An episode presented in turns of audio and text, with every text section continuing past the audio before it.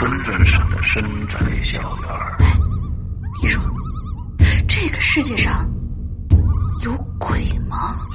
夜幕下的私人旅馆。我杀人了！我杀人了！我杀人了！吃人的泥娃娃。什么东西啊？唯一能够救我的，就是他的人皮。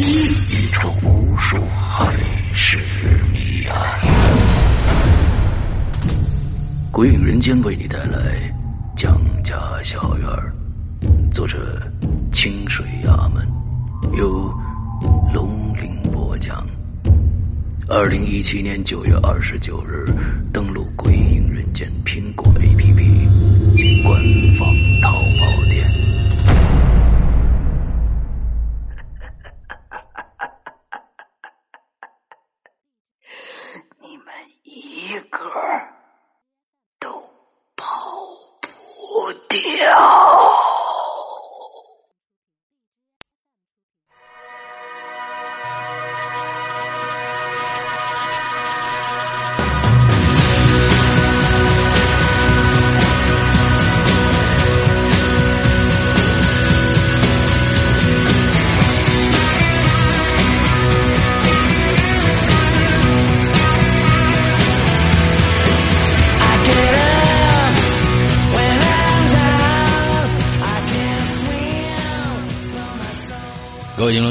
欢迎收听影留言，我是石阳，我是大林。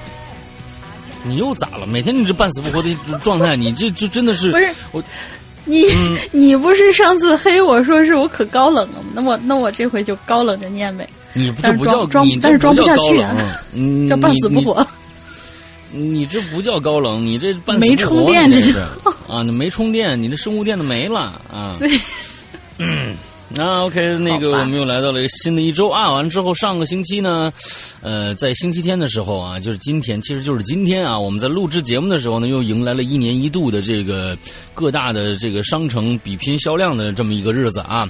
完了之后，其实我们中国人的在在卖东西这个上面呢，其实真的真的是。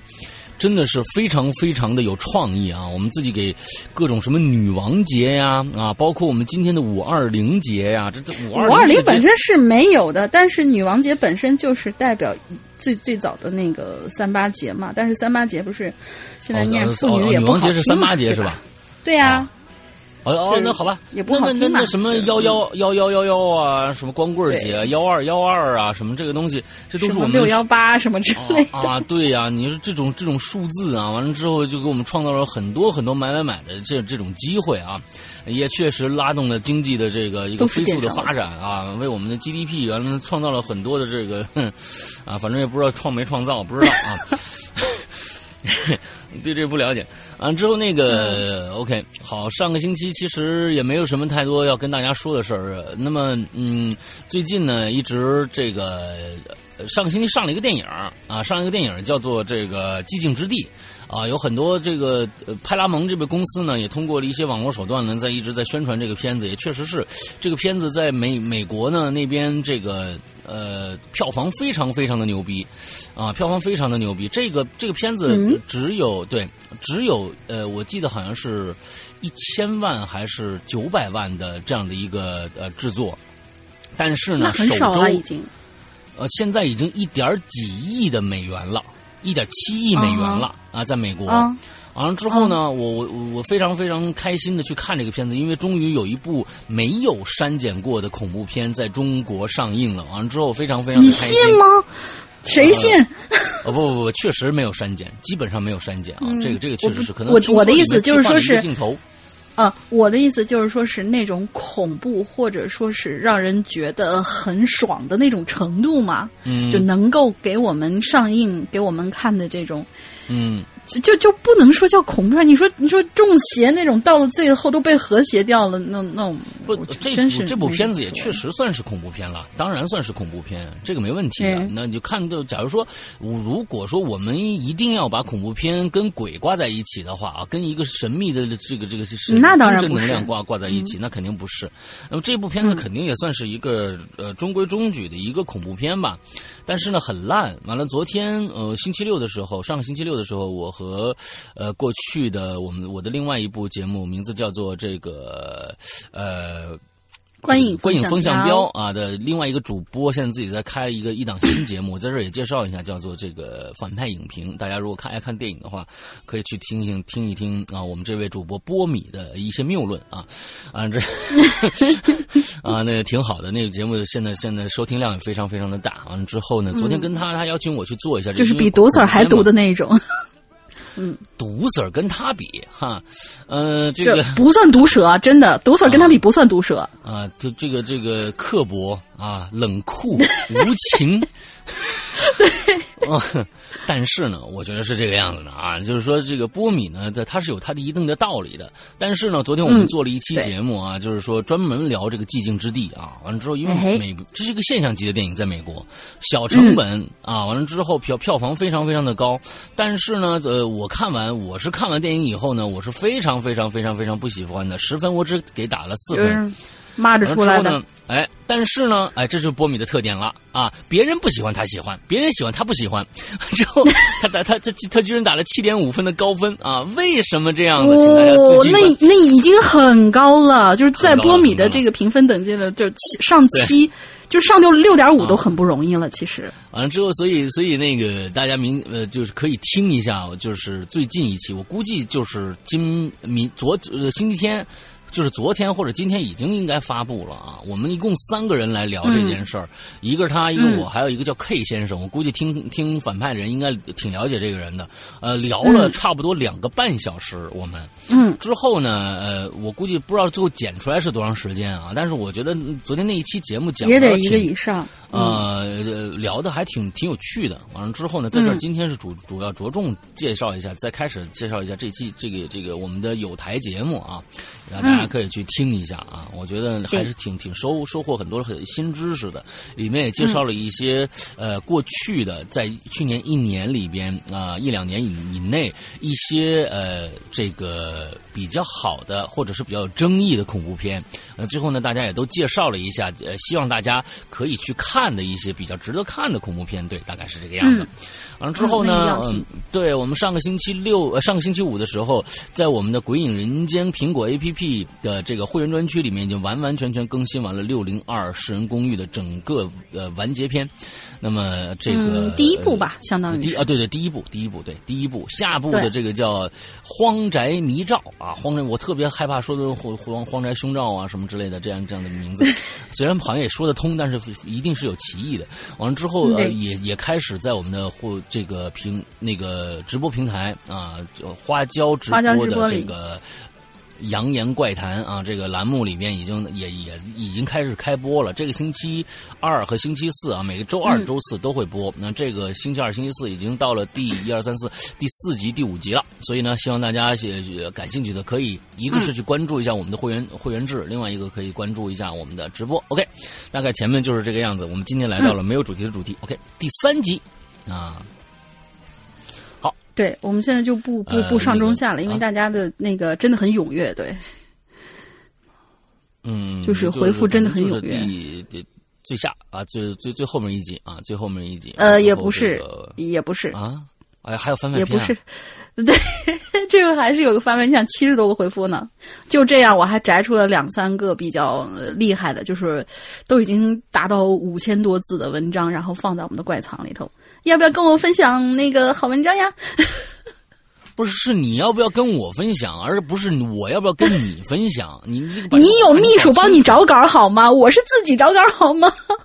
你我我没有秘，我没有，我没我我我啊，我算是我算是对。青灯兼任秘书。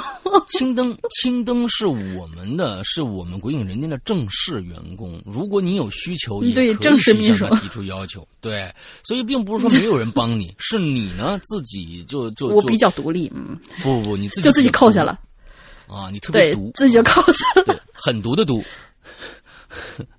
嗯，嗯，你你对对对，好吧你不喜欢不喜欢跟别人又分享高冷又这个毒分享其实这很是一个对 又冷又高冷又又毒，其实跟人分享是一个很很很开心的一个过程、啊。你看我们做了很多节目，比如说我们现在做的引留言，嗯对还有我们的在人间，其实都是一个分享的过程。对啊，那分享的过程是一个很快乐的一个、嗯一个过程啊。OK，那好吧，我们看看今天的这个没有主题的主题，今天大概大家给咱们带来什么样的主题啊？第一个来。嗯，今天节目有可能会比较长，因为大家今天写的都是千字文，虽然只有六个同学，呃，不是，确切说是五个同学的东西，但是真的好多呀，字数好多呀。第一个同学他是没有给我们写，嗯、第一个同学他是没有给我们写回复，但是他放在了另外的一个板块里。我看到他最后写的是希望被读到嘛，我觉得他应该是想写引留言来着。所以我就挪过来了，叫做嗯“北冥有喵”，就是那个“北冥有鱼”，呃这个名字其实我蛮熟其名为的。鲲什么之类的。嗯，有可能是老朋友啊，好久没有来了。两位主持人好，我是北冥有喵。其实我听过已经很多年了，不好意思，一直在潜水。今天我想分享一下我经历过的三个酒店的诡异事件。嗯没有什么解释啊，他这个就纯属就是说了一下当时的情况。然后第一个，第一个就是几年前我还在日本留学的时候，有一个秋天，我陪我男朋友去东京考试。当时啊，这学生嘛都比较拮据，我们就住在板桥附近的一家连锁酒店，好像叫做 PPAP Hotel。嗯，好吧，不，这个 APA 啊，那 APA Hotel 是一个前段时间几年前两三年前一个非常非常著名的一个事件的一个、嗯一个 hotel。好，我们讲完以后，然后你来插播，好吧？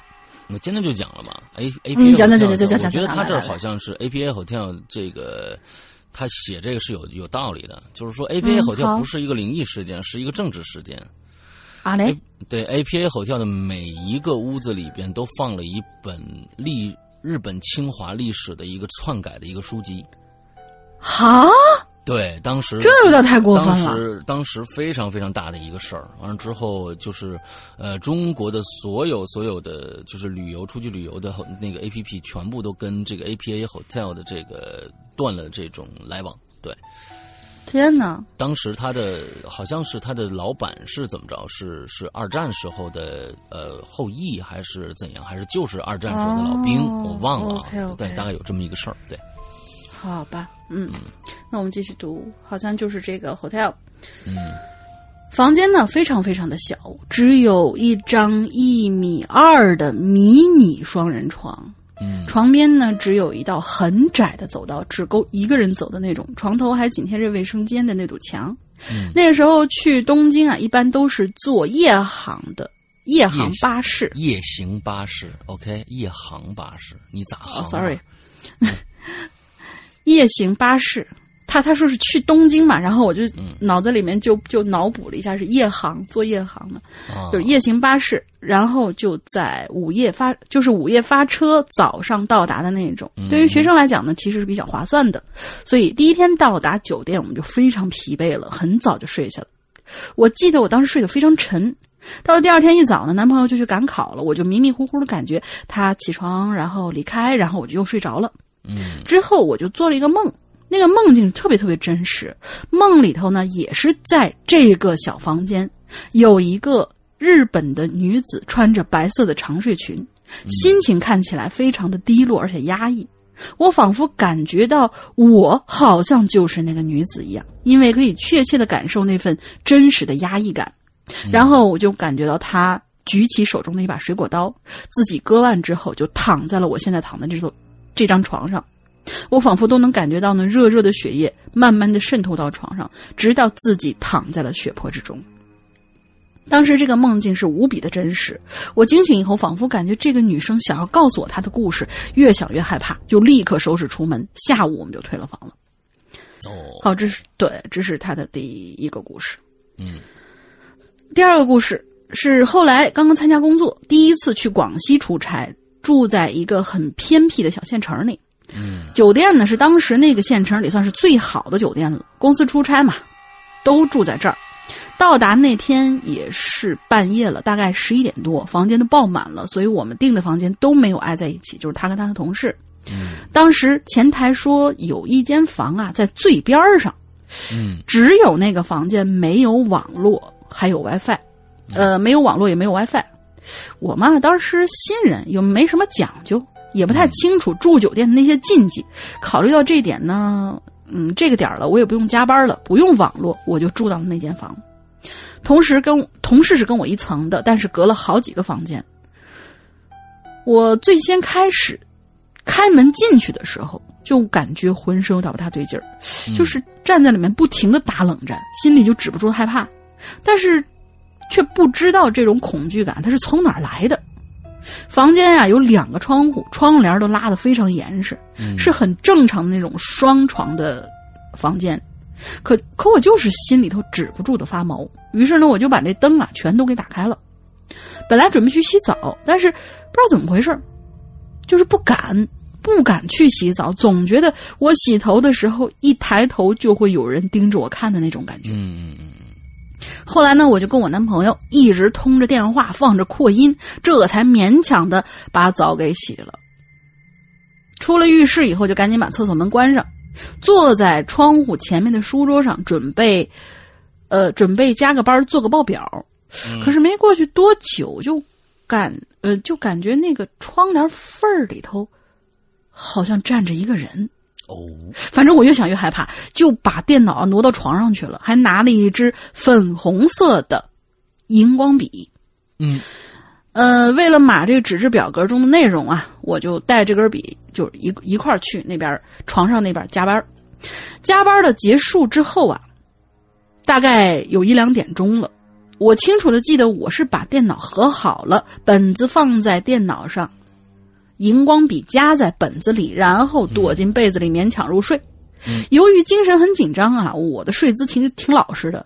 第二天起床以后，身体基本都没怎么变换姿势，老老实实的裹着。只是我发现电脑上放着那个本子还是在的，但是笔不知道跑哪儿去了。我就很奇怪呀，因为我平常是一个很严谨的人，尤其是住酒店，我都会把我的东西收在一个区域，以免收拾的时候会落下。于是我就在床上、被子下头、枕头、床底下都找了个遍，都没有看到我那根粉红色的荧光笔，嗯包里也没有。我觉得很奇怪呀，但实在不知道怎么回事，就安慰自己，应该是随手放哪儿忘了吧，就出门去上班了。嗯到了白天呢，呃，白天的时候呢，我就跟同事说了我这些事儿，同事啊都在安慰我说，今天下班了，都去你房间帮你装个胆儿呗。于是下班了以后啊，大家就都去了我房间，坐了一会儿。那会儿啊，我感觉不到一点点的害怕和心里发毛，觉得一切都非常正常。可是最后一个同事走的时候呢，就给我留了个佛珠，说是这是他在武夷山出差的时候在山下的路边捡到的。之我捡到的佛珠啊这这个很嗯心里头会很很别扭啊，感觉。嗯嗯反正他之后就一直带着吧，就现在送给你了，让心里舒坦点吧，也是随缘呗。嗯等到他们走之后，我就坐在床上，坐了很久，一直坐那儿，呃，不怕不怕啊，就给自己心里装胆儿。然后我就低头，哎，看见了我的粉红色的荧光笔，就在床尾边儿的地毯上躺着呢。嗯，如果昨天晚上掉在这儿，那为什么我起床以后没有看到呢？嗯，毕竟是我在起床以后，那个地方是我的必经之路啊。后来我就只能安慰自己说，应该是被自己卷在被子里了。白天那个有那个保洁阿姨来收拾房间的时候，抖床应该从那个床上给抖下来了。这是一个很合理、很科学的想法。嗯呃，对对对，是个很很科学想法，而且其实也有一种人，呃，咱们先把它念完吧。呃，佛珠戴上之后啊，觉得胆子确实大了不少，可能是心理安慰吧。只是现在回忆起来，觉得还是挺奇怪的。后来就知道了住酒店呐那些禁忌，再回想前台交代的那些话，嗯，还是越想越害怕的。前其实前台前台交代什么话了？前台交代的那个话，就是在最边儿，然后没有网络，没有 WiFi，就是交代了一些这个哦，。这个这个尾房还还屏蔽 WiFi 是吧？啊，这个很厉害啊！很讨厌。但是我想说一下，他这个就是这这种事情，我们可能很多人都经历过这样的事儿，就是你拿着什么东西或者看着什么东西，明明他就在你面前，但你就找不着他。嗯，就会容易出现这种，我觉得是可能是跟人就是，比如说是视觉屏障或者跟大脑的当时的那一刻是有关系的。对经常拿着手机，喂啊，没事儿，哎，不对，妈，我手机丢了。然后他妈也在那边说是啊，那你赶紧找找，要不要先挂失一下你的电话号？嗯，就容易出现这样的问题。哦，骑龙鳞找龙鳞是吧？我我没有四个题儿。啊，那个严肃啊，这第三个故事，嗯嗯，对，嗯。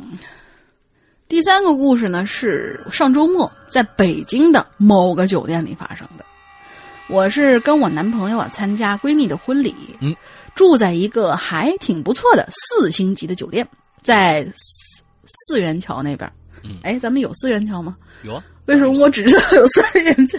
嗯，当然有四元嗯桥，，对，在四元桥那边交代了，呃，我们特意交代了不要最边上的房间，也没有犯任何的禁忌，所以头两晚呢住的都非常安心，也没觉得有什么不妥。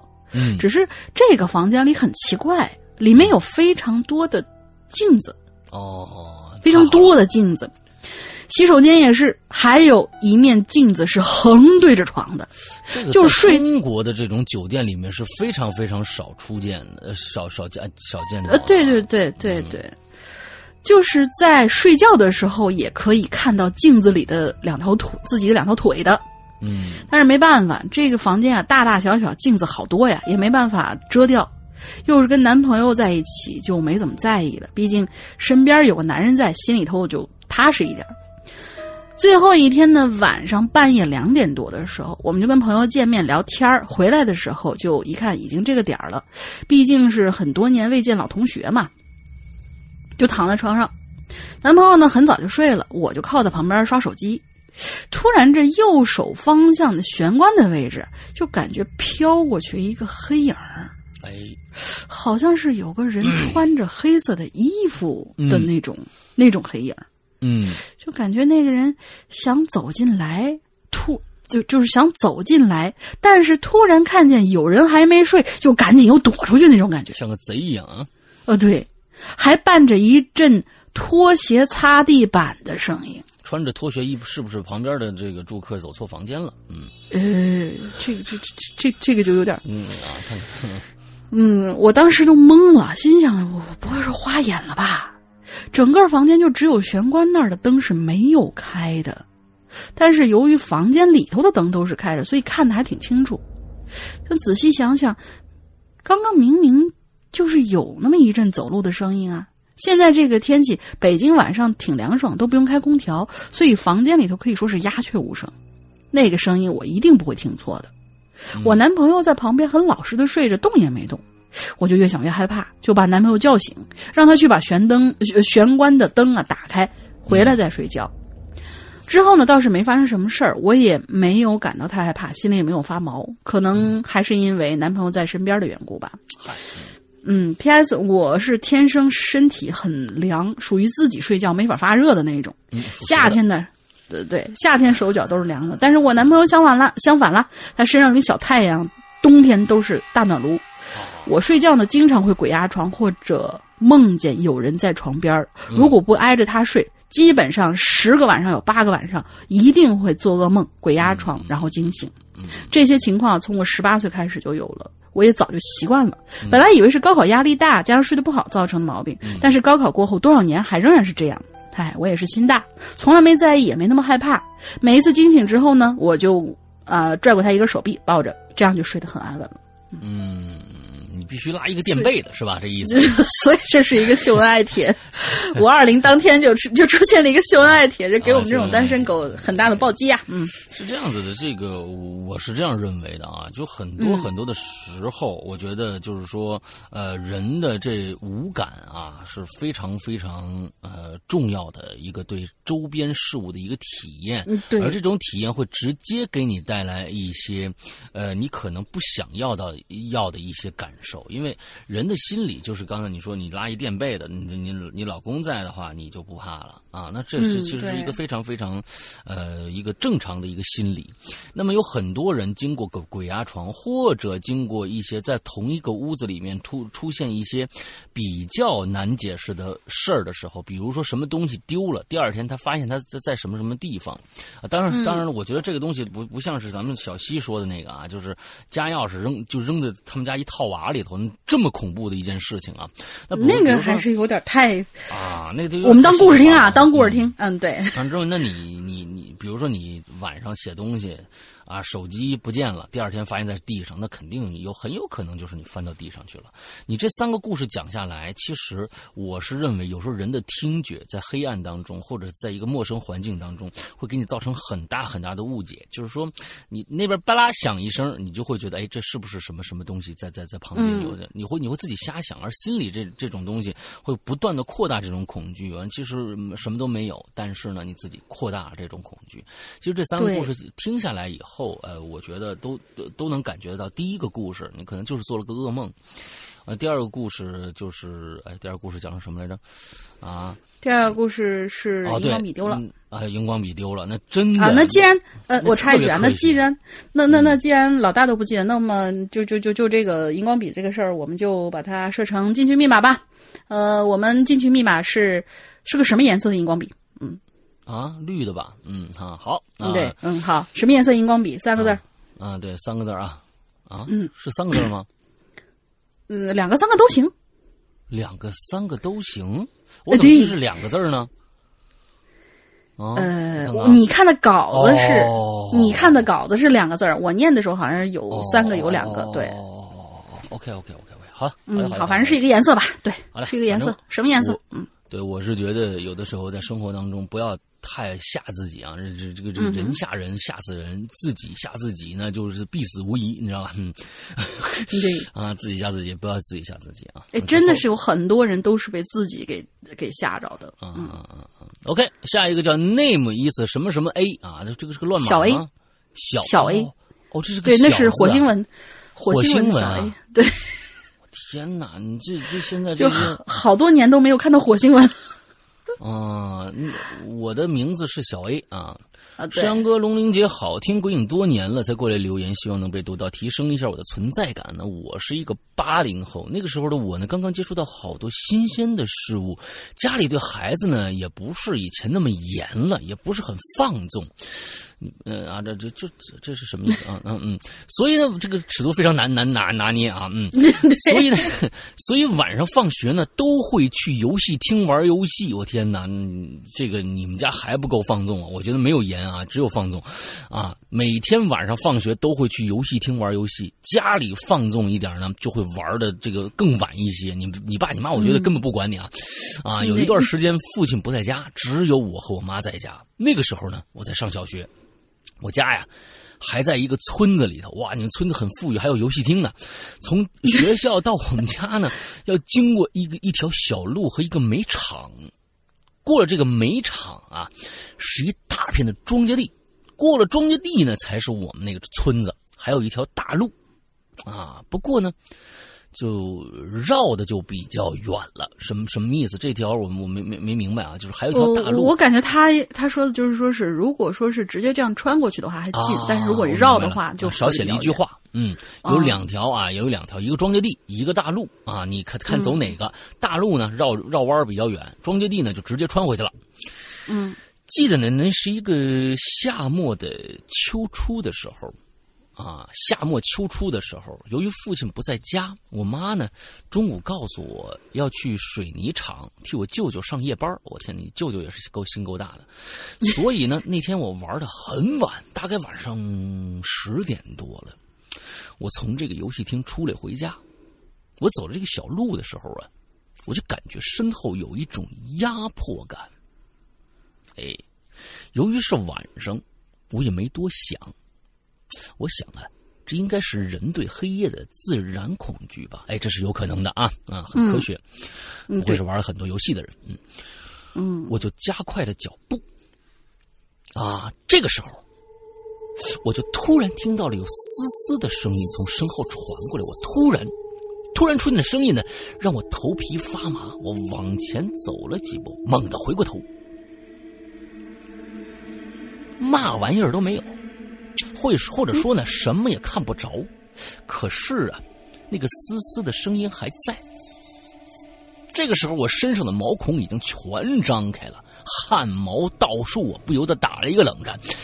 就在我头脑一片空白的时候，突然一阵风就吹过来了，我感觉有什么东西抓着了我的腿。这家伙啊，我的内心已经恐怖到极点了，猛地向后退了一步，感觉这个东西呢还在我的腿上。我不知道哪儿来的勇气，我就弯下腰去抓我腿上的东西。哇，你这个啊！抓我腿上的东西啊！你这胆儿是真大。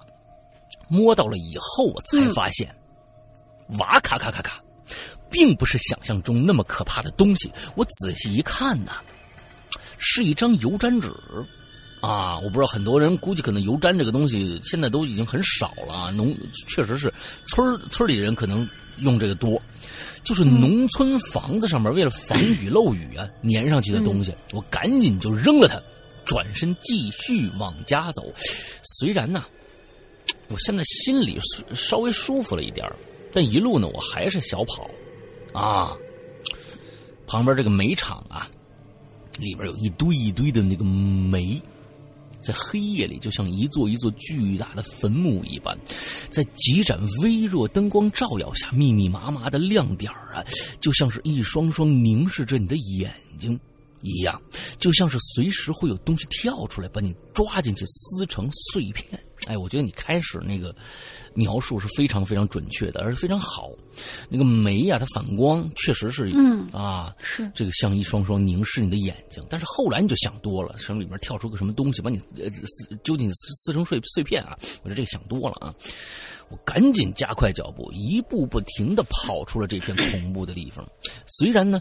我那个时候很想解决一下生理问题。你想解决一下生理问题？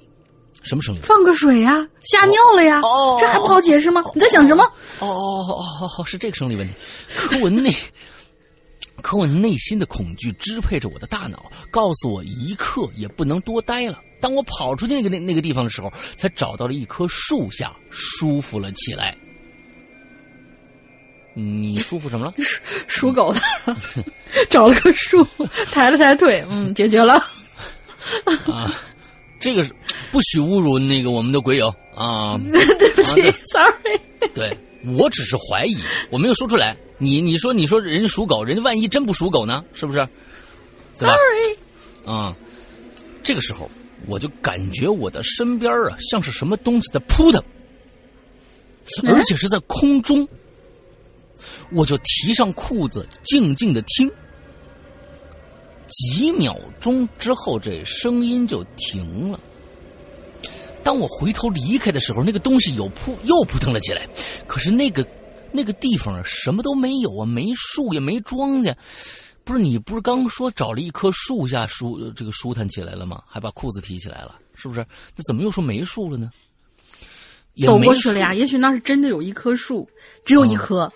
有可能啊，没树也没庄稼，更没有芦苇，它就在那个空中扑腾着。我真的不想去管它了，转身就走。刚解决掉的尿意又来了，我又想起了那个甩着膀胱的同学啊，甩着两个膀胱啊，我一顿疯跑啊，就来到那片庄稼地。当我当我走在那片庄稼地里被踩出来的小道上走的时候啊，我的心里就布满了更加深邃的恐怖，因为那条小道很窄很长，面前啊都是一人多高的玉米地，除了微弱的月光，没有一丝的光亮。这个时候我的体力已经透支了，我的天哪，体力体力稍差一点啊，嗯，再也跑不动了，只有硬着头皮喘着粗气，喘着粗气往前走，伴随着风啊。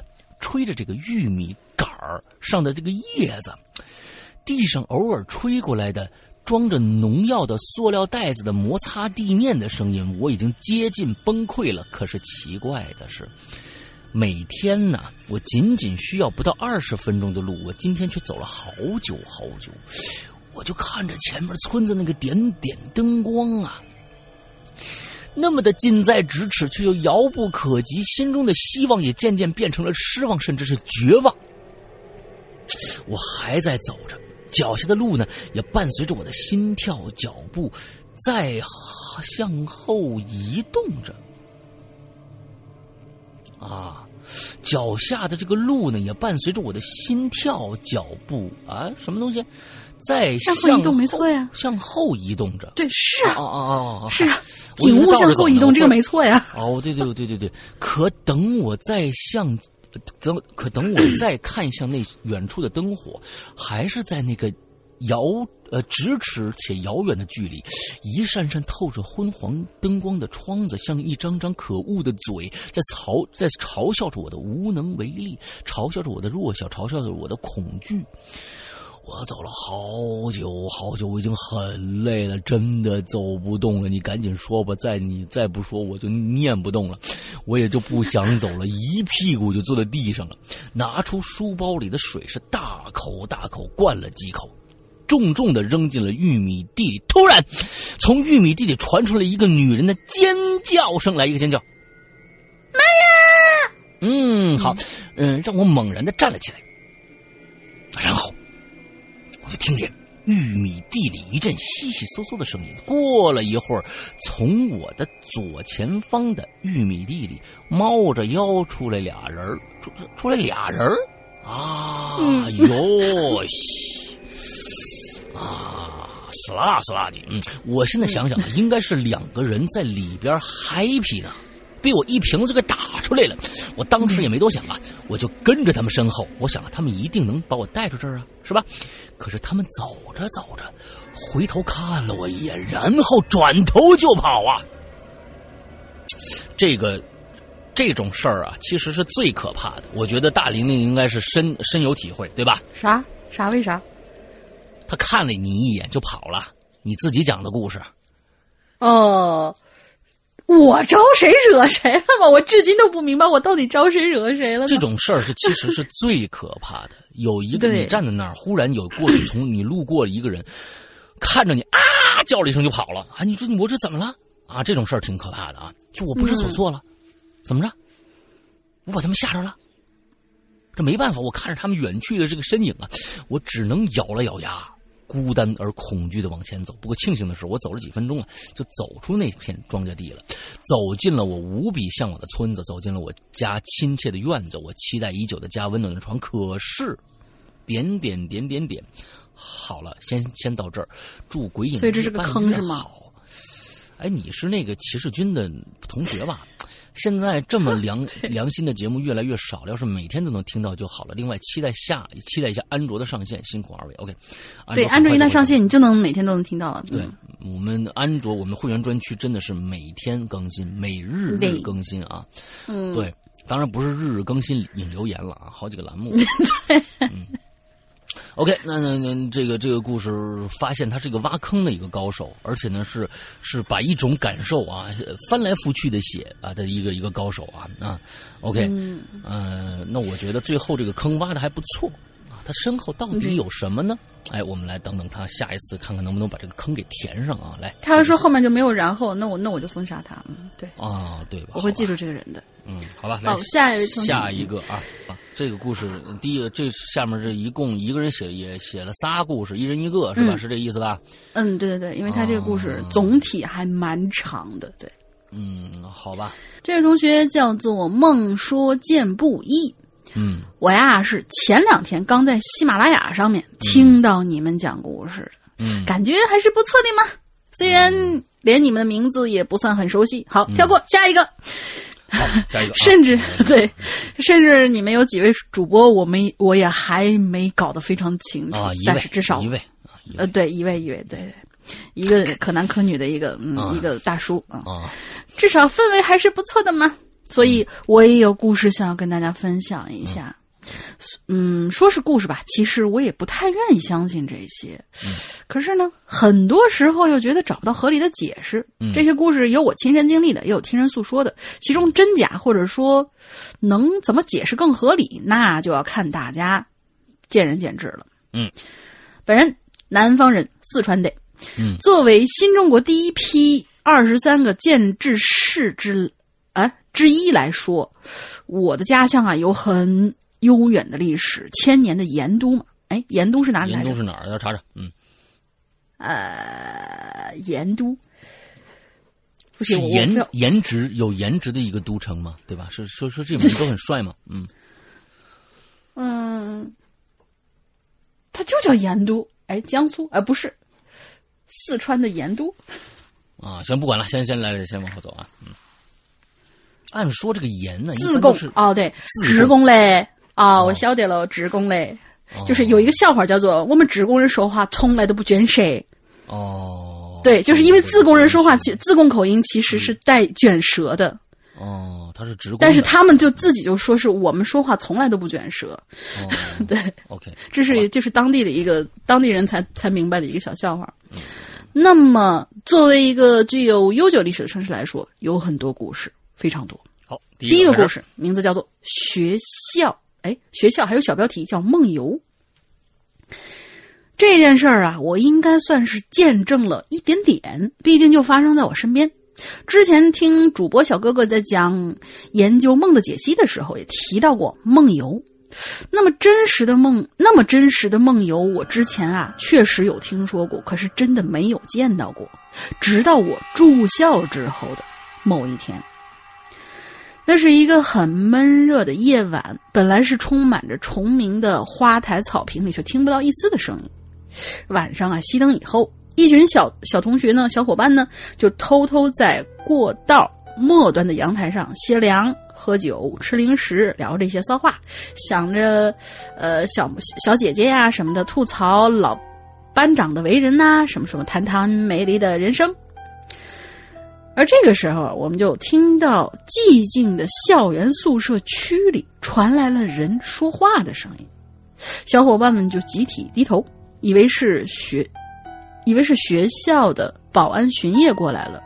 远处啊，有一根灯柱一直在晃动。借着道路的路灯，依稀能够看到两位保安从学校大道那边走过来。因为有点远呢、听不清他们说什么。有两个小伙伴也是被保安呐、抓到，也是怕被保安抓到睡不着，所以也就回寝室了。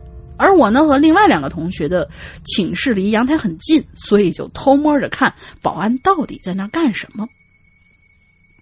还有个小伙伴说：“哎，你说这个保安呐、这么大的学校就两个人来回巡夜，他们不怕呀？”另外一个就说了：“你一个胆小鬼，是不是男的还怕黑？”就此，就在他们两个啊低声低语在那拌嘴的时候，我呢则在那里仔细的看保安那边发生什么事儿，因为他们越走越近，而且嘴里好像一直重复着同样的一句话。终于，我听清楚了，保安一直在问话，电筒的光柱一直锁定在宿舍大门的那个位置。保安问的话是：“你是哪个系哪个班的？这么晚了还站在大门口干嘛？快回去睡觉了。”喂，跟你说话呢。就是这样的几句话。由于我在四楼的阳台看不到下方大门的情况，只能依靠保安的问话来做个判断。起初啊，我以为是有学生想出来玩儿被保安发现了，但是到了后来就发现，那两个保安更像是在自言自语一样，因为根本就没有第三个声音出现。接着呢，其中的一个保安就说：“这人不会是在梦游吧？怎么没反应呢？”另一个就说了：“要不然叫醒吧，这万一磕了碰了咋办呢？”还是不要吧，不是都说梦游的人不要叫醒吗？而且，这反正大门也关了，他这样也出不来，咱还是回去吧，把这件事记一下就行了。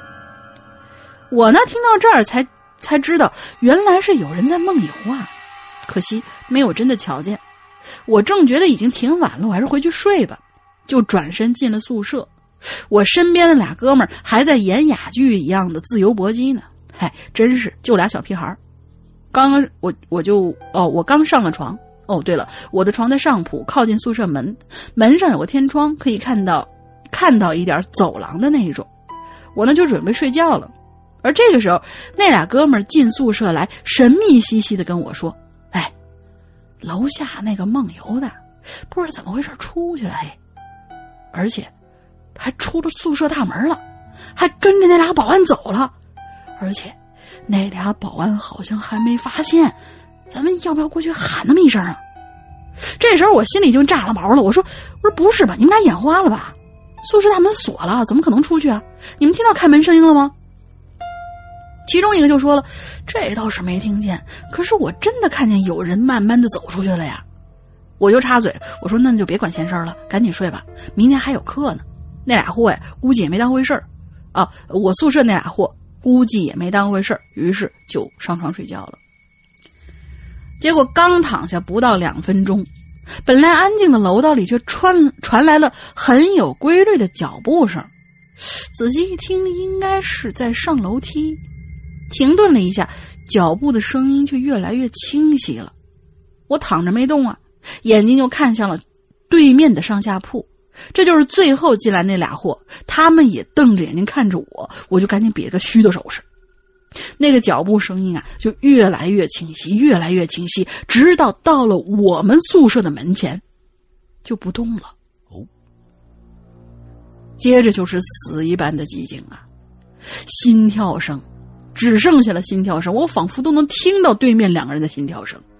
我实在是不敢从那个天窗往外看，实在不敢动，吞口水都不敢，就这么睁着眼，一直瞪到了天亮，一直等到楼道里出现别的房间打开门的声音，听到其他同学说话的声音，听到广播的声音，看到阳光从窗户透进来的时候，这时候我才发现我的床垫、被子、衣服都已经被汗浸透了。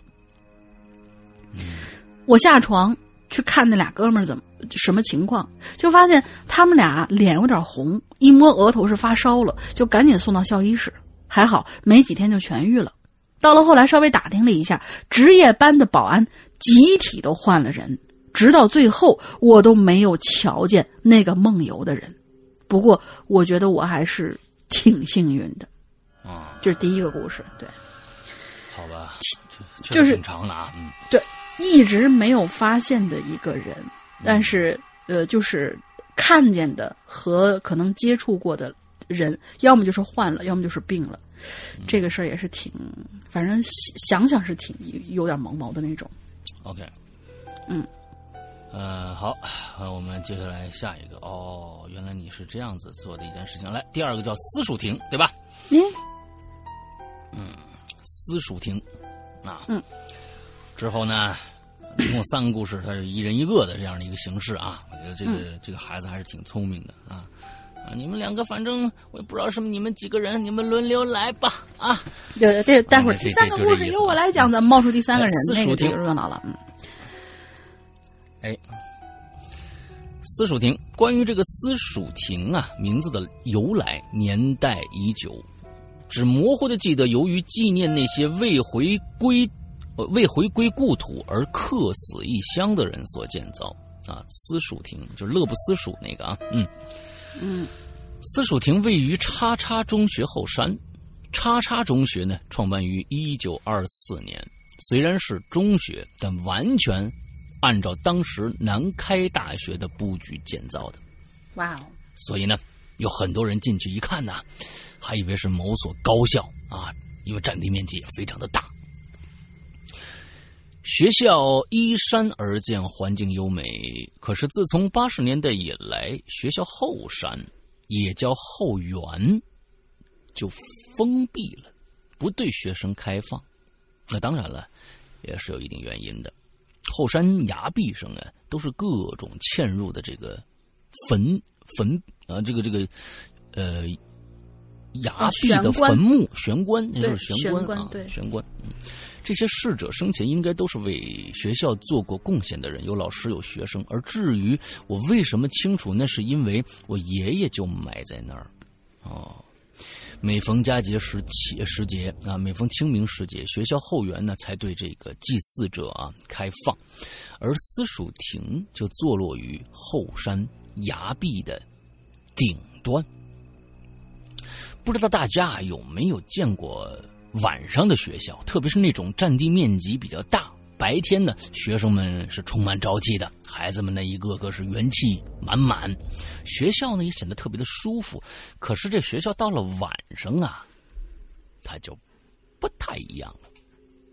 那我以前呢去过一次，我有初中同学呢在那边住校，啊，我当时呢还还去还他的这个 GBA 啊，就是 Game Boy Adventure 啊，Game Boy，大概呢就八点多的样子，啊，到了校门口，这个保安就把我拦住了，我就跟他说一下情况，保安呢就让我呀去保安室待着。他打电话去宿舍，然后啊叫上另外一个保安一起去接我那个同学出来。我当时就在宿舍嘛？用得着俩保安去接嘛？对不对？我说这学校的服务这么好吗？还有，你就算是俩保安一起去，依然还有三个保安在这个保安室待命。也就是说，这晚上这学校光值夜的保安就一一共光大门这儿就一共就五个人。嗯，其实啊，我还是错了。不一会儿，陆续回来了六个。这个时候，我问了一句：“我说你们值夜班的怎么这这么多人呢？看样子是，呃，看样子上像是班头的那么一个人呢。”就跟我说了说。还没回来完呢，那后门啊，那边还有八个呢。哇，嗯，班头看样子是特别爱聊天的那种人，就坐坐下来跟我聊，说呀，这学校以前呢，就就看大门的就四个人，两个人呢一组换着这个巡夜，后来啊，出事儿了，而这事儿有点邪，所以就加派人手了。接着呢。这保安头啊，还从这衣领子里头摸出了一串佛珠，在我面前晃了晃，说：“每个保安身上都有这类似的东西，是配发的吗？应该是。”指了指门卫室的那个大门上那个上头啊，说：“那上头啊，门卫室大门上头还有八卦镜呢，八卦镜后面藏着一张符。”本来学校是不会弄这些迷信的东西的，可是校领导都怕了，怕再出事所以破例弄了这些东西。我就问班头啊，我说什么事儿啊？班头不经意的，好像哆嗦了一下，叹了口气说：“哎呀，闹鬼呗。”啊自从自从他们把那个大门口的那个雕像拆了以后，就开始了。什么？闹鬼？雕像怎么回事啊？哎呀，以前呐，学校大门口啊，有一尊六米多高的这个毛主席的雕像啊，因为要修道路嘛，是吧？嫌毛主席碍事儿。啊，嗯，啊，嫌碍事儿就给拆了。你说这东西能随便拆吗？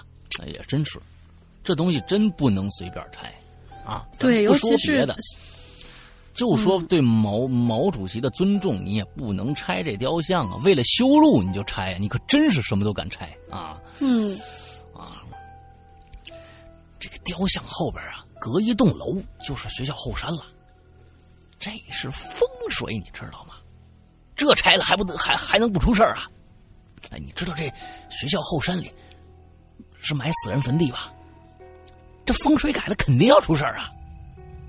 我是不是应该一直不卷舌说这段话？啊，没卷，没卷，没卷啊！他顿了顿，啊，摸出根烟来点上。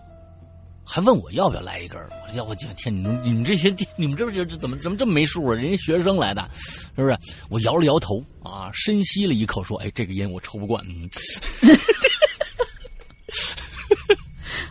啊，摇了摇头，深吸一口气，说：“我说，哦，他深吸一口气啊，这这班头是深吸一口气，说：对，哎呀，就在拆掉这个雕像后几天吧，这学校出事了。”当时学校晚自习，一个女生啊，出来上厕所，被当时留在学校的那个修道路的那个民工堵在厕所给给那个了，你知道吗？这女生这想不过呀，当天晚上就跑到那个后山那个私塾亭啊，上去给吊死了。说完这些，他弹了弹烟灰，摇摇头。哎呦，这十年里头啊，每隔一两年就有学生在那儿自杀呀。这，哎，就去年好像啊，这不是去年吗？又没了一个，这不嘛，这就这就有了灵异现象了。这有老师啊，还有学生，在靠近那后山呐，有一个逸夫楼啊。这个逸夫真的是到处就建楼啊。逸夫楼里看着一 看着一一些披披披头散发的黑影还有啊，从后后山传来的哭声，哎呦，那叫一个惨呐！有学生就反映去了，哎，这学学校领导不不不信呐，说不能鼓吹什么封建迷信这一类的。知道一次，这校长一群领导啊，就准备晚上是做一个什么消防演习什么的啊，地点就在那个邵邵邵逸夫逸夫楼啊，他们打开这个。就打开这阶梯教室的门啊，就看着那个哎，大晚上你想想啊，就看着讲台上站了一排学生模样的人，问他们话呀，不理。校长准备上去看个清楚，可就当当时啊，我先先先先先先别别，让让我喘口气。当时我就我我我。就在那校长旁边呢，我开的门呢，是吧？我就看着站在最靠靠近门的一个学生，我突然就转过头来了。天呐，用一种特别阴冷的那种表情瞪着瞪着我们，脸上有点白啊，一点血色都没有啊。然后呢，就没了。什么什么没了？不是就没了呀？没了，消失了。啊，就这样，我们才到处贴这符纸的，太可怕了！我去去请了一个屌丝道士来看啊，人家呢，人家看了看，说白天没事晚上得多注意点白天人多，特别孩子多，那阳气盛。到了晚上啊，这鬼魂就来吸这些留下来的阳气，它就有火，就像火呀。你你有没有觉得啊？你觉得冷，它火就大，就得烧死，什么意思？你有没有？你没有？你觉得不是没火，你会觉得冷；但火大，那就肯定得烧死人。哦哦，就像火，你你没有火，你觉得冷；你火大了，你就得烧死啊！那得看中医去。你火大，你这个东西吃点牛黄下下火的那个。所以呢，这学校就是这样，晚上显得阴森呐，比其他地方冷。又出了这种事儿，所以晚上安排这么多人巡夜啊，就怕出事儿。我们自己心想，你你你来一百个人那也不够，你你跟人家斗，人人家是什么的存在，我们是什么存在，是不是？哎，这后来呀，领导领领导们说想把那个那个那个雕像啊再立起来，可是那个屌丝道士说呀，之前那个已经被砸碎了，你再建一个新的也没用。然后呢？你挪开就算了，还砸碎了，这是。真是，我跟你说，真的，这这是这是我我看过几真是个这个几个这种啊电视有砸这种巨大的人物雕像的啊。我我曾经看过呢，砸这个萨达姆的，大家也我估计都看了。砸列宁的啊，砸砸各种各样的，我真没看过砸毛泽东的啊。对啊，你们这你们这胆儿太大了，我天哪，嗯。而且还不是在国外，是在中国，居然把毛泽东的砸石像给砸碎了！我的天哪！嗯啊，他说你这砸碎了，你再弄一个新的没用啊，是吧？然后呢，就在后园周围啊放了一放点石头啊，说可以暂时困住他们，不来捣乱啊。要平息这事儿呢，这个屌丝道士说呀，自己能力不够啊，让让我请他那个那个师傅啊，老不死的师傅。嗯，这这名字名字都是那个《屌丝道士》里面的啊，这不是我瞎起的啊。嗯，叫叫请他那个那个师师傅老鸡贼那师傅来来来来看看，所以呢，现在才有这么多巡夜的。听到这儿呢，后来啊，我那同学呀就跟着俩了保安出来了又闲聊了几句。同学准备回寝室，我也准备走了。我出学校大门的时候，大概是九点钟左右的样子。他们学校通过外边的小路也是幽静的，没有人影。而且听说听了刚才班头说这些事儿啊，我心里觉得毛毛的，越走越觉得阴森，好像有很多眼睛看着我一样。不禁我回头看了一眼门卫室，却发现我同学和一群保安透过玻璃直直的看着我。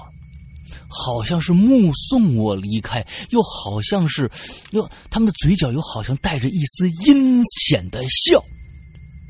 啊，这我家的，嗯，啊，我觉得这这挺好玩。我加紧了脚步，由疾步变成小跑，越来越快，一口气跑到了外面大街上。外面大街是灯火明亮啊，那种阴森森的感觉顿时没了，不由得长长出了一口气。自此，我再也没去没去过晚上。我们再也没有晚上去过学校了。OK，好吧。就最后那一幕，感觉特别特别像那个叫什么《阴阳路》啊的的最后那一个镜头，古天乐在那儿慢慢的摆手，当时还是白白的古天乐啊，嗯，就那个镜头。古天乐，古天乐经常摆手啊，那不是出了一个长伴你左右吗？就是这这去年出了一个啊，那也是阴阳路的一个，应该是第十第就算是一个续集吧。我的天哪，那个片子拍的简直是长伴你左，我知道我知道你说的是哪个，那个是呃那个是好像有点像是要续阴阳路长伴你左右，因为阴阳阴阳路之二还是之三就叫长伴你左右嘛。嗯嗯，对，就是续集嘛。所以，但是一续就觉得特别杂啊！不不，香港的恐怖片其实你现在看，当年你也觉得是挺挺恐怖的，但是就是其实它它透着一一股。呃，透着挺多没文化的感觉的，就是香港的恐怖片过去林正英那个时候，那个恐怖喜剧的时候，我觉得还是有文化的，因为他把很多道家的一些一些东西啊，确确实实展示给你了，很多东西都展示给你。但是阴阳路已经变成了，就是说我就是就是鬼特别牛逼，我就要吓死你，我就要弄死你啊，我就要怎么样怎么样，他已经变成那样的一个套路了。完了之后，里面的演员的表演表演又非常非常的夸张，就是日就香港那一批演员那种那种表演完完全全是不是那种贴近接地气的表演，而是一种喜剧式的这种夸张式的小丑式的表演。那个其实，在九十年代、八十年代非常非常的可以可以吃到观众，但是现在你再去看香港的电影，你如果都是那种表演的话，你就完完全全你就觉得我靠，这是什么呀？就是什么呀？就是真的是，嗯，对，就真的特别特别的差。包括现在那个什么，包括现在好像就是钱小豪和那个楼南光，他们好像要把这个。就是，呃，僵尸片啊，反正就是带道家的味道的这种片子，也都重新捡起来。但是拍了几部都挺烂的。哦，是吗？就是拍了几部，我就是冲着这个主演，我说，哎，既然他们能够回来拍，那呃相对来说还不错。嗯。但是看了那么一两个，真的都，哎呀。嗯。就是完，他是完全仿当时的那种感觉，是吧？哎，这有个女鬼，然后那女鬼勾引人，然后挺漂亮，结果到最后什么是个什么蛇蛇变的，就是，而且是相当相当拙劣的一一种那个就是什么，呃，还有后期啊之类的。对对对，其实这个香港现在电影人呢，真的我也不知道是怎么了，就是说他们可能，呃。我不，我觉得这真的是和文化积淀是有关系的。香港自己人可能都不看了，他们认为还这个东西还能拍，所以我真的是跟觉得是可能是跟文化有关的，就是他们自身，我不是说是文是文化底蕴啊，是他们自身有没有文化的问题。有很多的电影，香港电影确实是我觉得是他们自身文化有问题导致的，就是他根本看不清楚这条路已经走不通了，或者他们真的认为这个东西真的是过去那个东西好的已经不行了，它不。不像是一些，比如说啊，几年前的僵尸，他是把以前的僵尸片和现在的日本的恐怖和现在的一些接地气的和哎，还有更多的一些香港电影现状的一些一些事情结合到一起讲。拍成那么一部一一部片子，所以它它很不一样。所以如果你再把八十年代九十年代的电影拉到现在，再去拍一个一样的，尤尤其是像什么长伴你左右什么这种的，就完完全全什么头七啊，你就不行啊，什么啊吉利吉利，我们不能怎么样贪钱呐，或者各各种各样的这个东西拿出来再去拍的话，那就完完全全不行了。那其实，嗯，倒是台湾最最近几年的恐怖片啊，那确实还是不错的。啊，虽然这个红衣小女孩呢稍差一些啊，但是呢，红衣小女孩和红衣小女孩二这两部片子还是挺好看的，就是还能看，还它是还就还是那个谁，包括、包括那个谁演的那几部，也就是渣渣辉，嗯。弄的那两部也两部片子，就那一个叫什么鱼兰，还有一个叫什么伏地伏地魔，哦不是，伏地，对对对就那两陀什么伏陀地地陀地伏伏伏魔人什么之类的啊，陀地伏魔呃，人陀地驱魔人，对，啊那那个就还行吧，啊是吗？嗯，好吧呃，就就还 还凑合，还凑合能看，反正是。啊，好吧，嗯，啊那行，好嘞第三个第三个，对，第三个叫做奇怪的教学楼。嗯，这个呀是我上班以后的事儿，听上班以后听我同事说的了。我这位同事呢年纪跟我差不多，所以我们俩经常能聊在一起。直到有一次啊，我们大家都聊起来，你是在哪儿上的学啊？我是职工嘞，啊，对，他就说呢，他是都江堰某某学校的。啊我呢就想起了我那位在啊什么啊什么？我就想起了我那位在地震中去世的同学啊，在地震中去世的同啊，学。你为什么要什么什么？不是你刚才在那儿啊了一下，我就以为你要说什么。嗯，我没有啊呀，有啊哦啊，有啊，是这样的吗？呃，算了，啊不重要继续往下说吧。嗯，好，刚才熬过吗？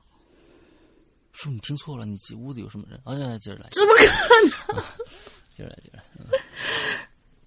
我就当时我就问他，我说：“哎，你认识小 Z 吗嗯？”他就突然神情黯然了一下，他说：“当然认识了，当初还是他救了我呢。可惜啊，地震的时候他没能逃出去。怎么着？你你认识这人？”我说：“是啊，小 Z 是我高中同学。你是怎么认识的？怎么还救你啊？你们你们一个系的吗？”接下来的故事呢，我就会以我同事的第一人称来写。嗯，同事就就就往后就说了啊，说我们不是一个系的。当时呢，我还是新生，去学校实验楼上课。嗯，由于是下午两点的课，我在寝室里啊就午睡，就睡晚了，我就迟到了。一个人呢，我就跑到那实验楼。那天太阳特别毒，我跑到实验楼的时候，就发现这栋实验楼的外头居然还有一圈围墙，嗯专门设立了一个岗亭。那大门呢，也不是倒杆儿，什么倒杆儿？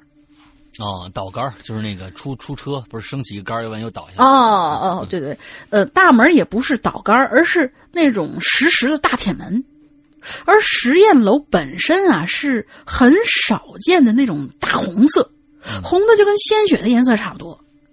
这当时我心里就觉得怎么这么别扭呢？就觉得这楼那是不是哪儿有点歪呀、嗯到了大铁门，就发现这铁门上上锁了，而且是用那种铁链子捆起来，上面加个锁头这样。嗯我说这干嘛呀？这是怕学生逃课吗？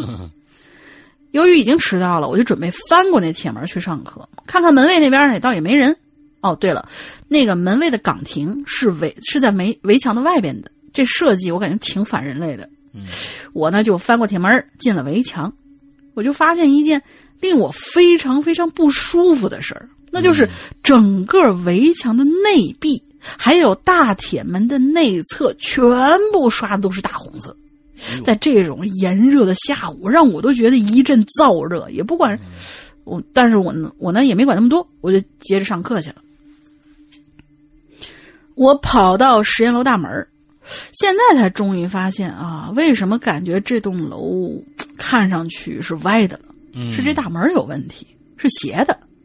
大门口呢有个门厅，就是会立着两根柱子，上面有个小平台，进去以后才是门的那种。这里呢也是这个样子，但是那个位置不太对，两根柱子呀，它不在一个平面上。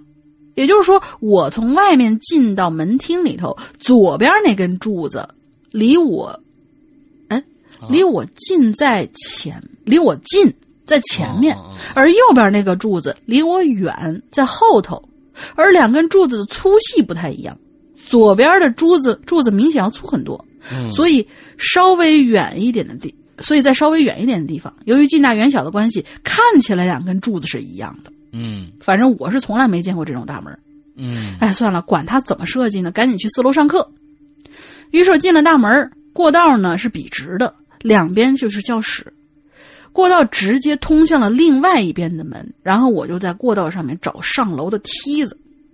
可是哎，没楼梯，我就懵了。我说没上楼的梯子是什么鬼？让我飞上去吗？我又在那个不长不短的过道里面找，但是还是没有找到。就仔细看见过道的两边呐都是教室，但是教室里面没人。教室的窗户非常非常大，都接近落地窗了。门也是在门中间镶了两片大玻璃的那种双开门。嗯，我呢就跑过去试着推那个门，发现全都是被锁上的。于是我就挨个找啊，敲窗户，但是都不行，都是锁上的。我有点急了，我说心里还想着赶快去上课呢。于是我就跑到过道的尽头，从那边的门出去。出去以后是一个小院儿，没有出路，只有鲜红色的围墙。嘿，我心里有点害怕，这一个人没有啊！我要不然我我先回去吧，我就这么想着，我就是逃课就逃课呗，反正我是实在是不想在这待了，就赶紧往回跑。但是本来笔直的过道，我却怎么走也走不出去。我在过道里面就那么一直走，一直走，冷汗都下来了，整个心也慌了。本来五分钟就可以走完的过道，我那儿跑了愣是多跑了十分钟。接着我就好像看到前面有扇门就赶紧过去一看，眼前的依然是那个小院还是那个鲜红色的围墙。我就站住了，尝试让自己冷静下来，心说：“这他娘是鬼打墙吗？”这时候我就发现了过道两边的门窗好像变多了。哎我去，这怎么回事啊？我都就疯了！我我我。但是我还是不想放弃啊，就一直不停在找那出路。身为一个男生，我都觉得自己要哭出来了。也不知道这么，也不知道我找了多久，应该找了非常非常长的时间。而就在这个时候，好像听见有人在说话。确切的说，应该是在喊，而是在，而且是在朝我喊。但是喊什么听不清楚，不管了，就像临死的人抓到一根救命稻草一样，我就朝那个那个声音的方向跑过去。眼前的门窗逐渐的变少了，大概就跑了十来步，我就看到了那个鲜红色的大铁门，终于出来了。我就看见铁门外面站着一个我不认识的学生，就是他在喊我。到了门，到了门前，我就赶紧又翻出去，大口喘着粗气，汗流浃背。那位学生就问我说：“你在里头干嘛呢？”他说他看见我一直在实验楼过道里来回晃悠，一会儿又来回疯跑，撞门撞玻璃，所以就赶紧喊了我几声。嗯，我就跟他说了我的遭遇。他说：“嗨，怪不得，本来他呀也不会走这边，因为有个学长跟他说过，这楼啊不干净，死过很多人。可是因为他去学校外面上网，走这边比较近，所以才偶然路过了这边。”学长就说：“这，呃，之前这栋楼不是红色的。”外面也没有围墙，专门设了一个岗亭，都是在围墙外头。而至于为什么要上锁呢？说的是那锁啊是请法师过来做过法的。外呃围墙的里边是红色的，就是怕那东西跑出来。可你倒好呢，怎么还敢进去啊？这这栋楼开放啊，一般只会上午才会，哎，只是上午才会在四楼有实验课，下课以后都是不允许学生逗留的。嗯。我一听啊，上午啊，可是我的课程表里写着我的实验课是下午啊，然后我就赶紧去摸书包里的实验课，呃，课程表一看，冷汗就下来了。课程表上写的明明白白，实验课上午八点三十分，六十分钟一节，一共两节，而且是三个班在一起的大课。等我回过神来，才连忙感谢他，要不是他，我小命说不定没了。从此，我跟他就变成了很要好的朋友。只可惜他最后，唉。说完了以后呢，我同事显得心情非常低落，我也是。愿好人能够安息吧。以上，这就是我同呃我同学和我同事相识的故事。OK，挺好，这三个故事都都挺不错的。嗯，对，智贡的怎么说？嗯，智贡怎么说？智贡。嗯，就是舌头一定要顶着那个天花板。志工 嘞，对，志工嘞，志工的同学，对，志工的同学，欢迎你。嗯嗯，好，下一个啊，叫 Pansy。悠悠清风伴随春的脚步，一晃眼，一晃眼，你怎么个晃法？一晃眼，五一到了。因为呢，工作的关系，我没法过五一，只能苦逼的按照老板的要求赶做一份重要的资料。你吵了他呀？我们的工作室呢是承接许多婚宴喜庆的司仪工活动啊哦，那你肯定的，你越是到这时候，你越你你越忙啊。对，老板呢为了贴合喜庆的主题呢，所以啊。选择在古香古色的古街巷里找找了一家门面。刚来的时候呢，哎，对这样的一个工作环境啊，哎呀，还是很兴奋的啊。嗯，把周围的这个景致呢，想象成了一幅烟雨江南的画卷啊，想象很美好。然而呢，现实却一点都不是这个样子。嗯，这古街小巷啊，在我们那儿呢，算是很有年头的房子了。没有多少人其实是愿意住进去的啊！先不说这房子年久失修啊，有一些地方呢，一到这个下雨天啊，这屋顶啊都能渗进水来啊。再者呢，近年这个城市的这个城市化改造，许多这样房子呀，不是被拆迁，就是被改造成什么商业店铺了啊。在我们这这条街上呢，所剩下的就没几家了。这些倒也没什么。只不过这条街呀，照明一直都是一个大问题。我们这儿的这个路灯啊，很昏黄啊，一到晚上呢，整个街上就是黑漆漆一片。街坊邻居没人愿意大晚上出来溜达。什么那天，我和同事啊，刚结束了一场婚宴，时间晚了。但是我呢，我又担心啊，同事走路不方便，不是吗？啊，对方可能是个女的，嗯，我我是估计啊，嗯，我就自告，是吧？啊，对你他，我就自告奋勇的啊，要求陪他回公司啊。其实就是大家都明白，刚走进巷口，头顶上这路灯啊，一闪一闪的，晃得人眼睛都晕了。我挣扎了，在挣扎了小一会儿之后，路灯居然突然间就暗下去了，眼前的视眼前的视野是一片漆黑，而我们面前的路上呢，这一排的路灯啊，也非常默契的都一瞬间的寂静下来了。你用你把路灯搞得好像能说话一样，你这个你这感觉啊，一下寂静下来，什么意思？就都灭了吗？我没明白啊。因为有的那个路灯点亮了以后，它其实那个电流的声音还是挺大的。那个电流的声音基本上是处于那种就是白纸灯管会有电流的声音，剩下的灯泡你你是听不着声音的。我相信它不可能是白纸灯管，因为白纸灯在在街街上的是不可能有白纸灯的，啊，一般都是大灯泡。是个寂静下来，我没明白是都灭了还是怎么样啊？还是都不说话？周围的环境寂静下来了吧？啊。因为是两个大男人啊啊！哎哎哎哎！那你为什么用女他呢？对呀，那你为什么担心同事走路不方便呢？啊，两个大男人误导我们！哎，啊，先不说这个，嗯，对呀，我现在真的是，我真的是，我真的是啊，我好像懂了什么，我真的快，我觉得是是，啊，这这五年之内是不是女权就要来了是吧？我就真的是现在觉得特别那个，嗯 嗯。因为是两个大男人，所以呢也就没觉得害怕，还是放心大胆的朝前走。所幸呢，我们的店面也就快到了。不多一会儿啊，同事呢就找出钥匙来了，哎，打开门进去了。但是我很奇怪，为什么这目的地都要到了，我我我还那么害怕？平时看上去这个。他还那么害怕？他还是啊，对对对，这他虽然进这屋了，到目的地也到了，为什么显得还那么害怕？平时看上去啊，这这他他他挺慢动作的啊，慢性子的。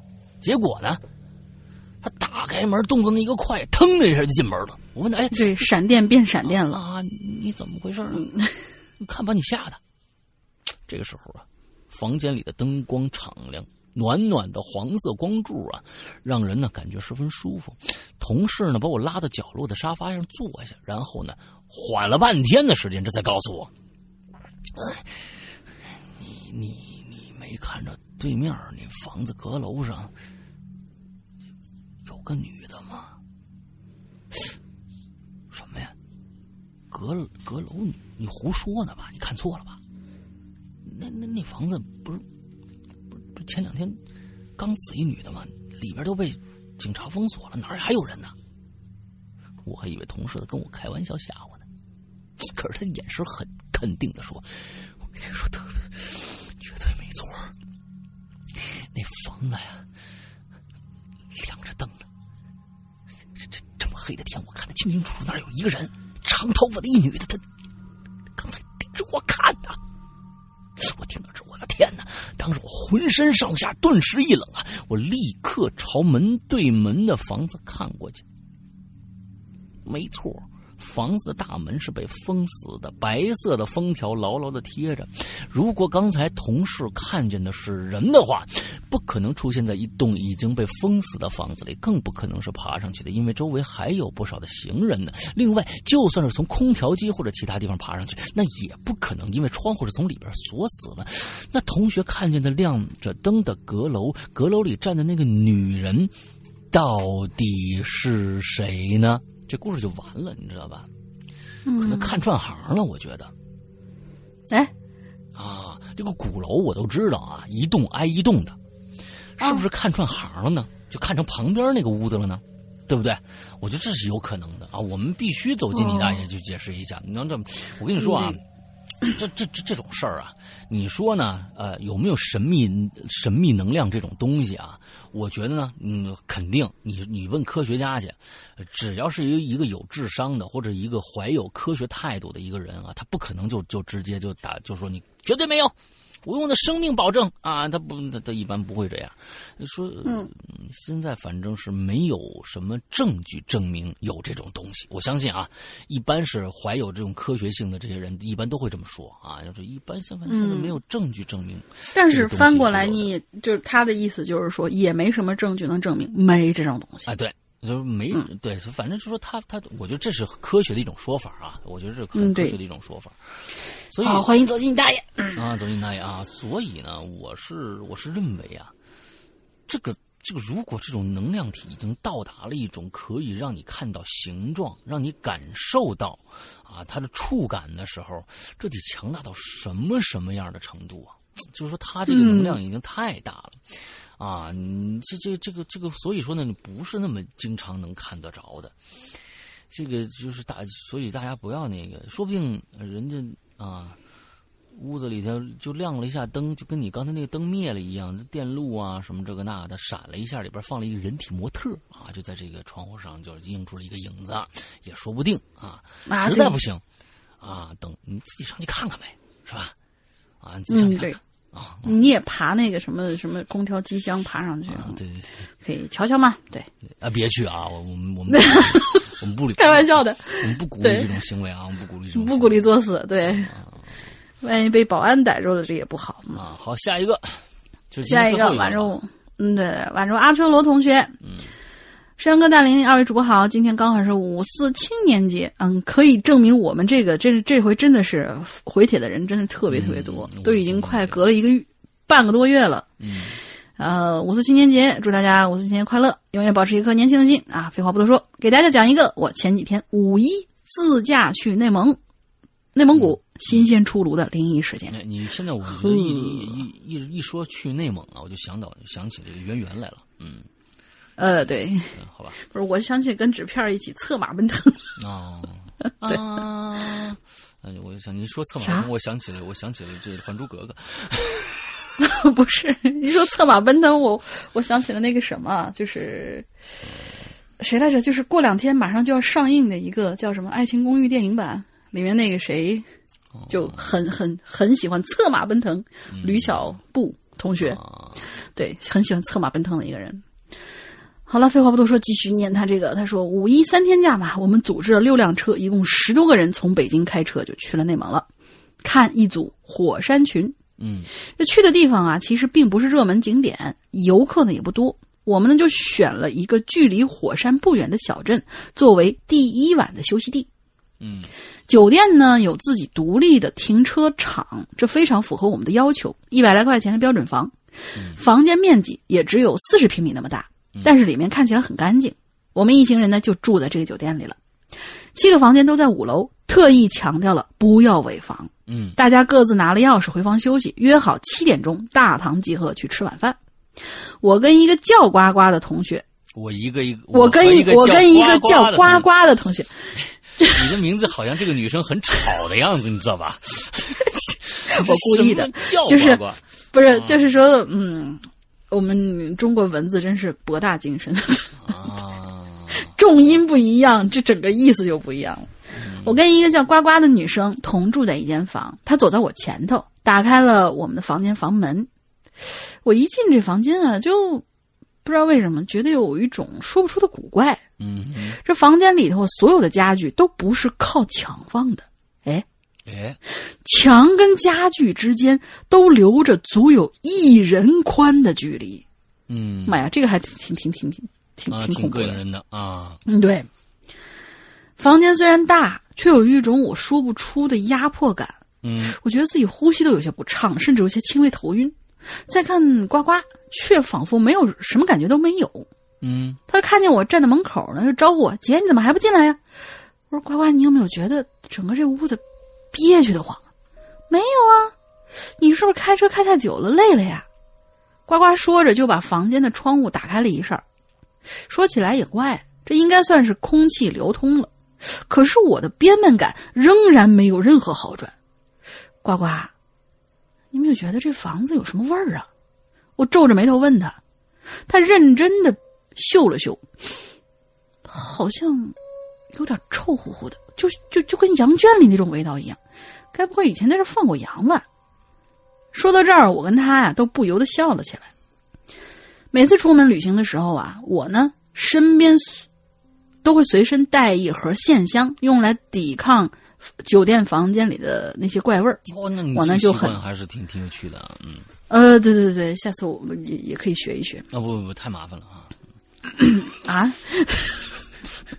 嗯我呢就拿出一根一根香点上，插在香插上，就对呱呱说了：“我说你先收拾一下，我去，呃，我去对面房间把我的手台拿过来。什么是手台？啊，对啊，还对面房间，你们俩不是住一一个房间吗？手台是什么东西？还不知道对面。房间啊，手台，嗯，手术台，就是啊，嗯，不知道啊，嗯是或者说手手手手提电脑，啊，这个看看这个这这称呼还挺有意思的。哎，嗯到了对面房间，就看见好几个男生聚在那儿啊，聊得正欢呢。我费了半天劲，才从他们扔的乱七八糟的行李里找到了我的手台。也许是分散注意力的缘故，从他们房间出来的时候，就感觉那种憋闷感啊减轻了很多。嗯可是再回到我那房间，就那种不对的感觉又跑来了，嗯，一压迫感再度袭来，甚至无法抑制的干呕了起来。哎呦，呱呱一脸惊讶的看着我说：“姐，你没事吧？是不是病了呀？”呱呱，咱咱咱不住这个房间了，咱们换房吧。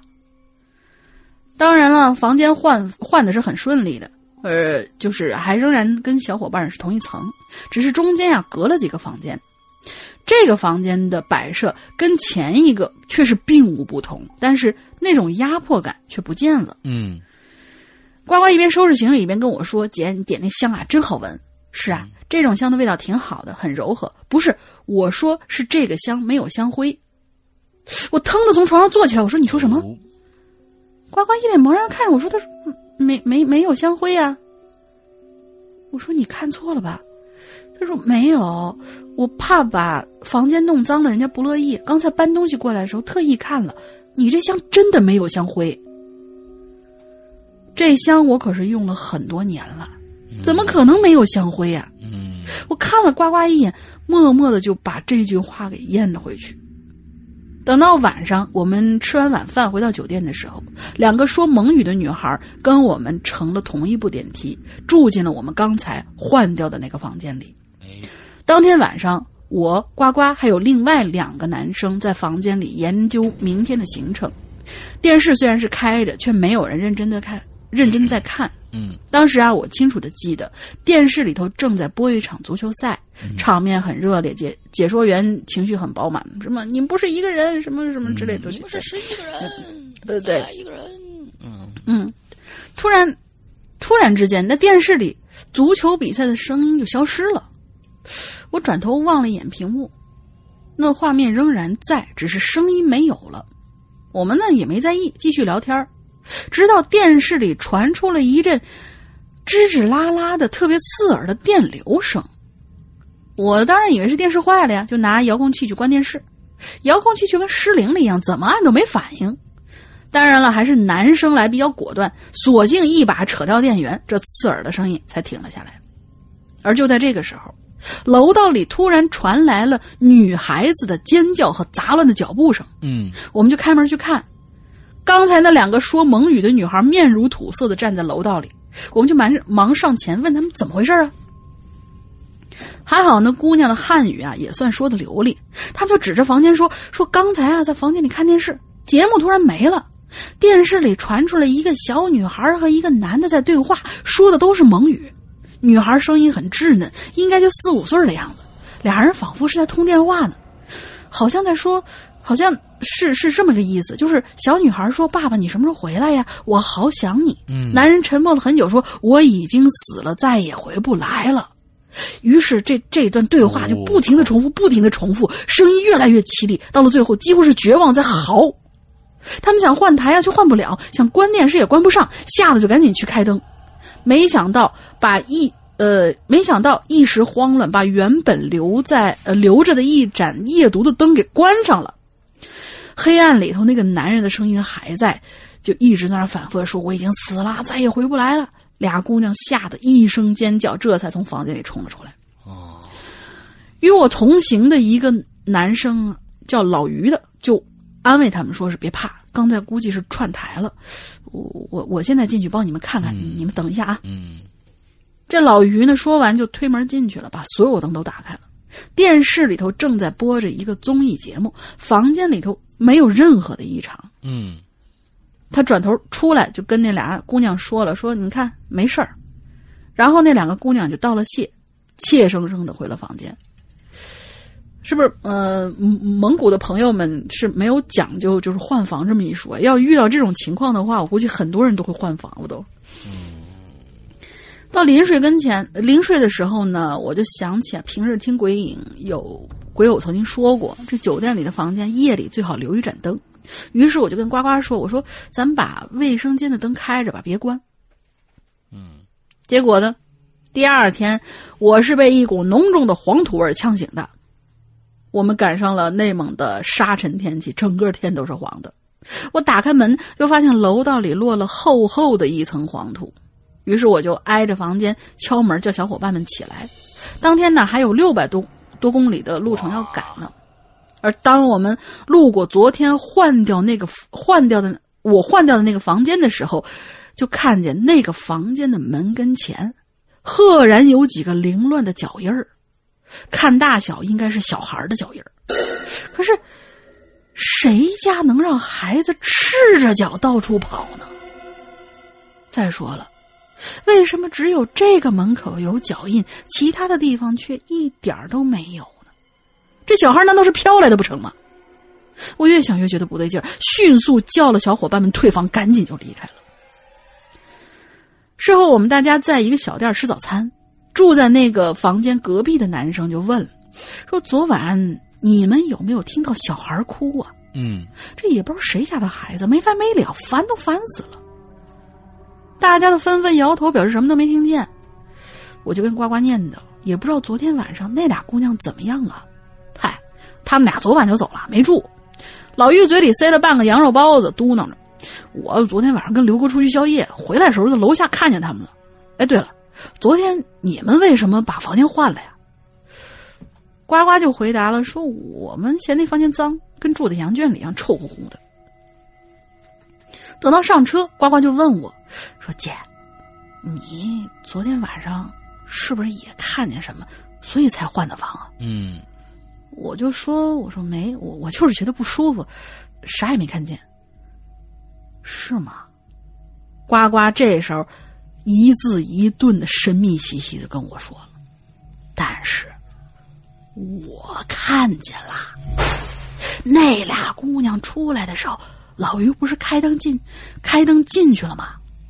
在他们房间里头站着一个小孩儿，就在窗子旁边呢。嗯，各位鬼友，虽然我们不是灵异体质，我想说的是，大家一定要相信自己第六感。如果去到哪一个地方，莫名其妙觉得难受或者害怕，就一定不要勉强自己，一定要离开。嗯有些东西我们看不见，却并不代表它不存在呀、好吧，好了，阿修罗故事完了。最后那个要补一句啊，就是呃经常给我们留言那个叫云端的王宝涛，由于他的文笔特别好呢，他的稿子几乎都是可以进怪藏的，所以他这次留了一个五千多的一个就被我们划拉到怪藏里了。被我这里要通知被我们我，我我会把我会发他的一个稿子给你看的，分享一下。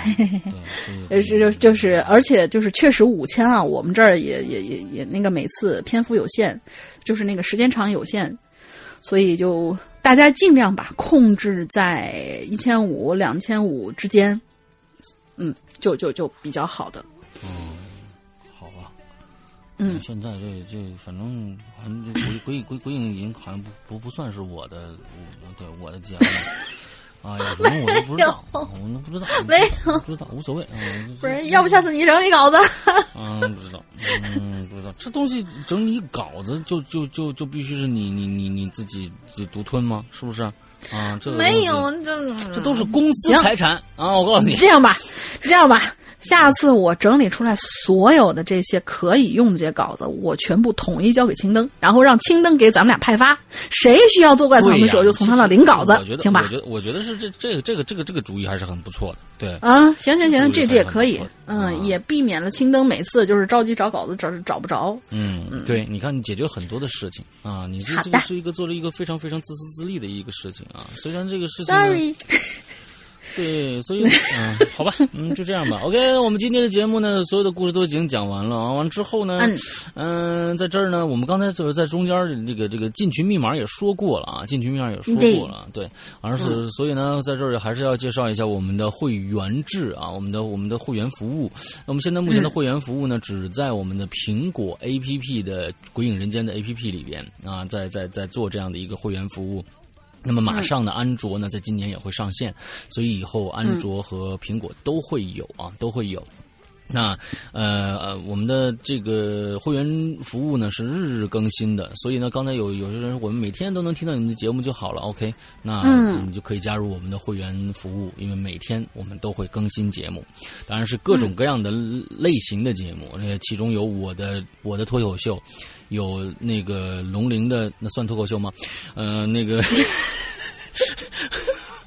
语音笔记，啊，对对对，龙鳞的我的只算语音笔记。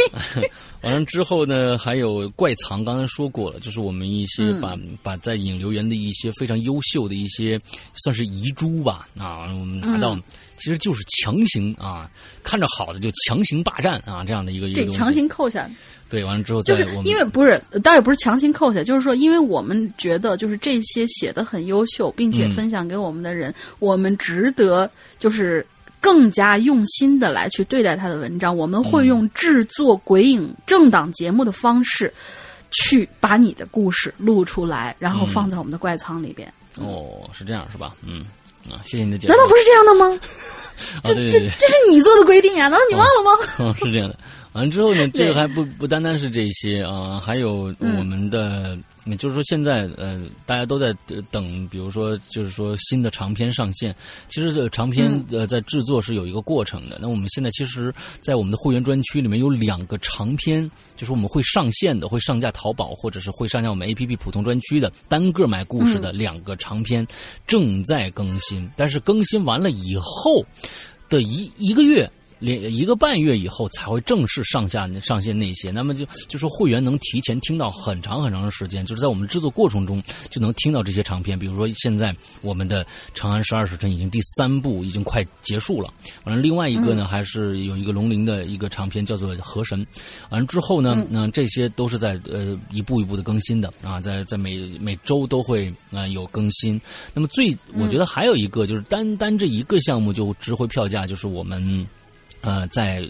这个《扬言怪谈》我的直播节目里面所有故事的录音剪辑啊，这个这个我觉得还是比较有趣的一个，更特别特别吸引人的一个地方啊。完了之后，现在已经有呃最少六七部长篇作品已经出来了。完了之后呢，差不多。对，完了之后里边包含了高智商犯罪的第三、第四部啊，这我觉得刚光说一个这个，可能大家有很多人就觉得哇，这已经很牛逼了。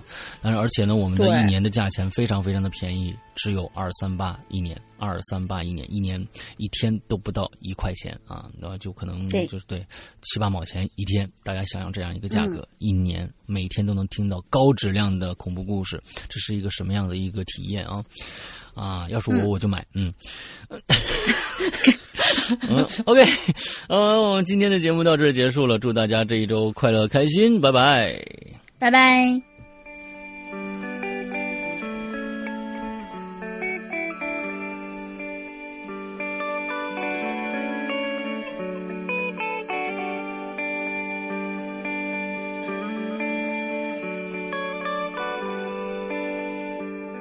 What a drag it is, the shape I'm in. Well, I go out somewhere, then I come home again.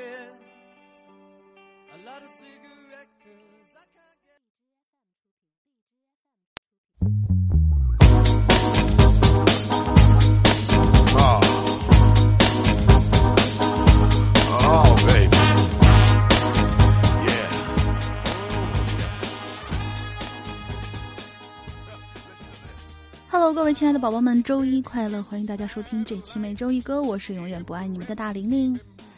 五二零算是过完啦，在这个因为一首范晓萱的老歌而被定义的莫名其妙跑出来的情人节，大家收到了多少红包呢？当然，对于很多像大玲玲一样的单身狗，我们可能过的不是这种节日。我们会记得五二零这一天是一个星期天，我们会记得这是全国学生营养日，或者世界计量日，或者世界陌生人节，或者巴尔扎克的诞辰，或者哥伦布的逝世，或者在一九九七年的今天，牛逼的王家卫导演凭借《春光乍泄》成为第一位称霸戛纳电影节的华人导演。走、日期这种事儿，看你怎么定义。心情好的话呢，天天过节；心情不好，那就努力的过好这一天就好了。所以，哦对，今天是五月二十一，是我闺蜜的生日。那啥，大家直接听歌吧，来自斑马先生的斑乐队的一首《舞》，跳舞的舞。我要赶快去给我家亲爱的发红包喽！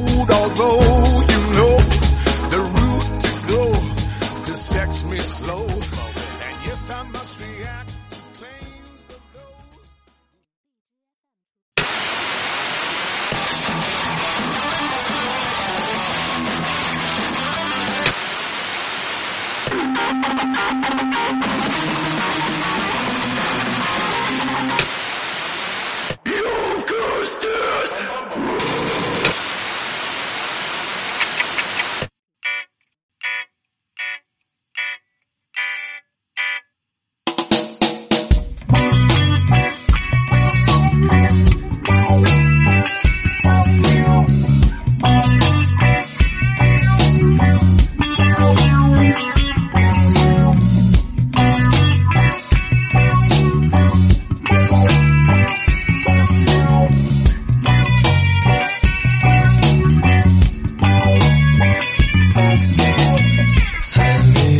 世界里